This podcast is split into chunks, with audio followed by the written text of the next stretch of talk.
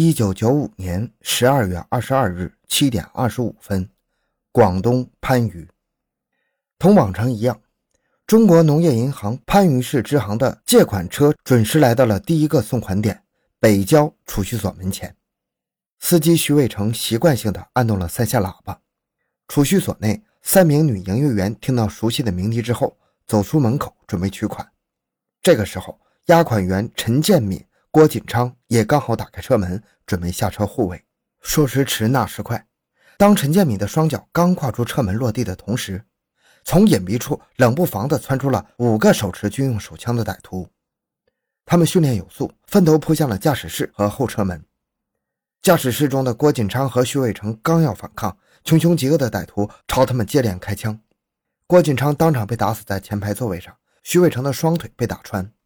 而陈建敏则被另一名歹徒凶狠地击倒在地，腰间的手枪也瞬间被抢。拿到枪的劫匪接着朝他的后背开枪射击。陈建敏由于身穿防弹衣，幸免一死。他趁势打滚翻过车底，攀过马路中间的护栏突围逃走。歹徒又朝他开了几枪，但是没击中。随即，劫匪跃上了借款车，在路人惊诧的目光中驾车逃离现场。途中，劫匪将受伤的徐伟成推下了车。劫匪们手脚干净利落。不过几分钟的时间，就劫走了人民币一千三百二十万元，并抢走港币二百四十一万和押款员的两支五四式手枪。被眼前血腥一幕吓得惊魂未定的三名女营业员，慌忙按动了通向市桥公安分局的电脑报警中心的电脑铃。得以逃生的陈建敏也迅速用电话向番禺市公安局报案。欢迎收听由小东播讲的《番禺武装劫钞案》。回到现场，寻找真相。小东讲故事系列专辑由喜马拉雅独家播出。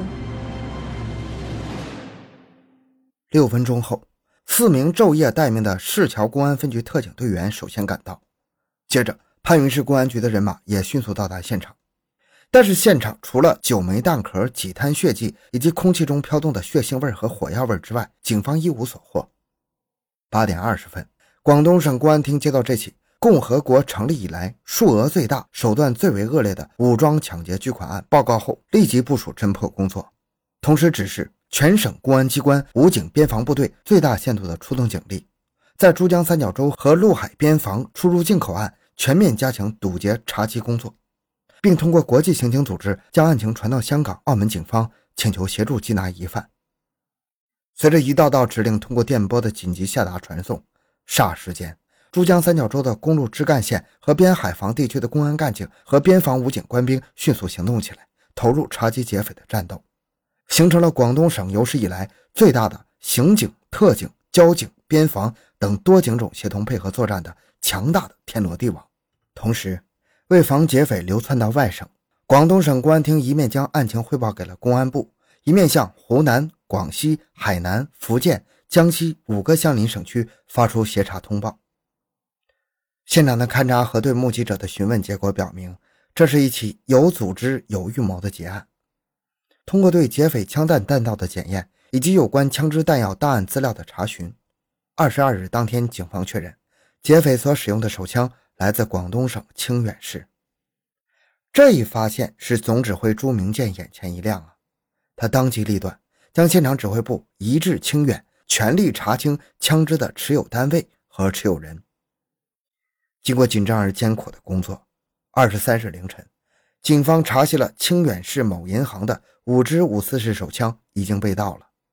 保卫人员，也就是枪支保管人员何永新，在案发后去向不明。总指挥部立即下令将何永新列为头号嫌疑犯，全力查明他的去向。经调查得知，何永新，男，二十七岁，清远市郊人，曾在武警某部服役，会开车，在银行经常执行押款任务，熟悉押款情况，善于使用枪支。其平时好吃懒做，并经常赌博、嫖娼，因此债台高筑，在银行透支了数万元。一九九五年下半年，常有人打电话或上门追债，从而有急需巨款还债并铤而走险作案的动机。十二月十五日，何永新请假。十七日和十八日，他曾出现过番禺的龙泉宾馆，具备踩点、预谋策划和实施犯罪的条件和时间。二十三日，警方又在与何永新来往的人员中发现另一名可疑人员何伟光。此人二十五岁，毕业于广州某大学桥梁设计专业，毕业后分配到珠海，近年来回清远承包建筑工程，和何永新是酒肉朋友。此人生活糜烂，挥霍无度，而最重要的是，十八日以后也失去了踪迹。现场指挥部立即下令，在全国范围内通缉何永新和何伟光。通缉令迅速发遍广东，并要求广东各地严密查找、监视二人的动向。二十三日一时二十分，顺德市公安机关接到群众报告，说在伦敦镇下管理区发现了被劫匪抢劫又丢弃的粤 A 某牌照的借款车。侦查人员迅速赶赴现场，只见借款车斜躺在寒风凛冽的荒野中，满身血污的郭锦昌尸体倒卧在车内，其头部、颈部、胸部共中四弹。经全面勘查，借款车左侧一块玻璃被劫匪的枪弹击碎。郭锦昌尸体旁的工具架上放着一支劫匪遗弃下的五四式手枪，而这支枪与某银行失踪的手枪号码正好相同。车内留有十四个装钱的大铁皮箱，其中八个已经被撬开了，钱被全部劫尽。另外六个钱箱，劫匪还没来得及撬开，内有人民币一百六十万元、港币三十多万元。此外，还有十二个小钱箱也被劫走。警方随即在附近展开广泛细致的调查。不久，从一位老渔翁口中得到一条重要线索：二十二日一早，一条笨重的铁壳船曾停泊在这个平时很少使用的梧州渡口。铁壳船的船主是一对五十岁左右的夫妇。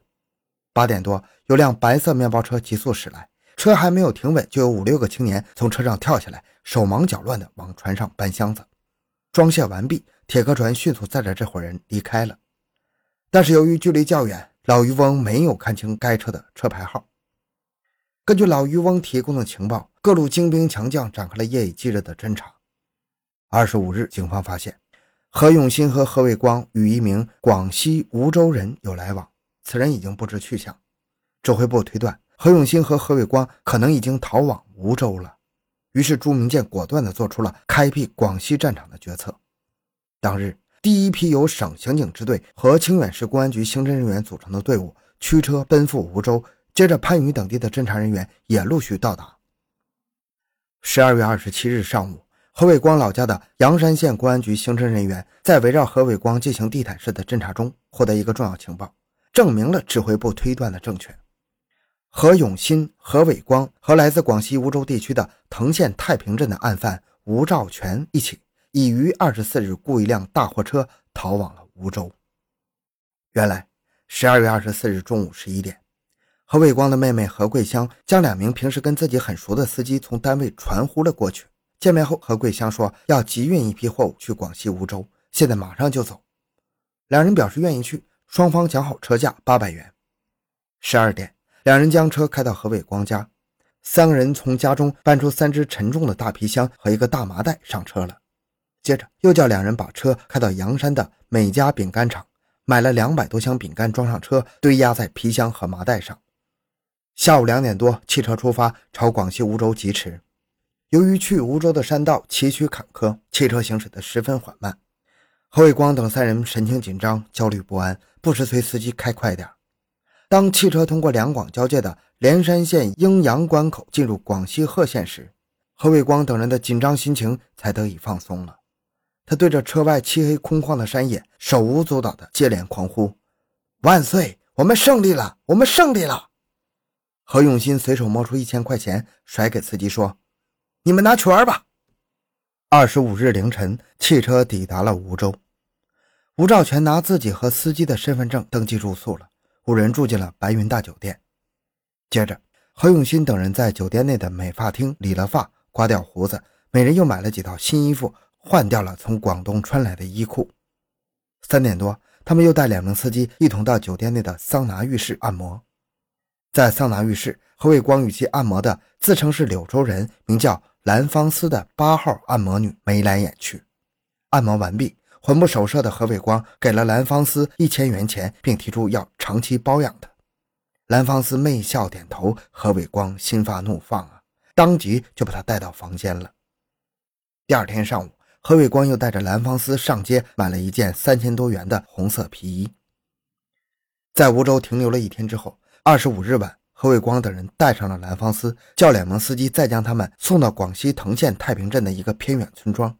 在吴兆全家卸下皮箱、麻袋、饼干之后，何伟光给了司机两千五百元钱和二十九箱饼干作为运费，叫司机转车回广东。案情再度出现突破。根据这一情况，指挥部决定将主战场由广东转向广西。两广警方汇集一起，组成了联合指挥部，开始了前所未有的大会战。但可惜，由于当时天黑，辨不清方向，司机无法说出那个村庄的具体位置。十二月二十八日，阳山县警方逮捕了涉案的何伟光妹妹何桂香，搜获赃款人民币十五万、港币二十一万，还有一张两万元人民币的存单。同一天，联合指挥部也重点侦查了藤县县城和太平镇。侦查人员很快查明吴兆全的家在太平镇的黎村，但是还没有发现三名案犯的踪影。